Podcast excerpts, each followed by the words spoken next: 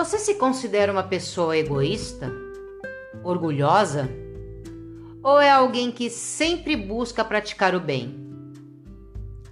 Talvez a resposta para essa pergunta não seja tão fácil assim.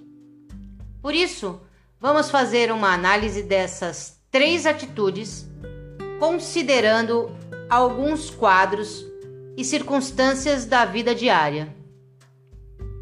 Na sociedade, o egoísmo faz o que quer, o orgulho faz como quer, o bem faz o que pode acima das próprias obrigações.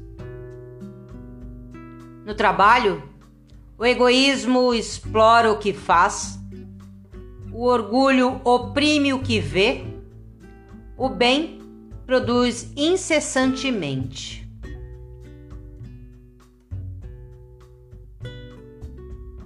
Na equipe, o egoísmo atrai para si, o orgulho pensa em si, o bem serve a todos.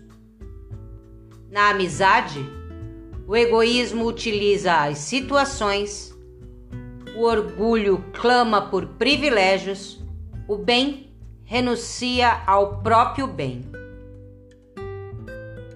Na fé, o egoísmo aparente, o orgulho reclama, o bem ouve. Na responsabilidade, o egoísmo foge, o orgulho tiraniza, o bem colabora. Na dor alheia, o egoísmo esquece, o orgulho condena, o bem ampara.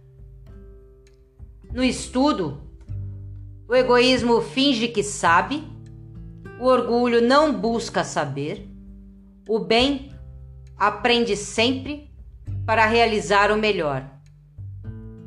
Considerando essas três atitudes, você poderá avaliar qual é a que mais se destaca nas suas ações diárias.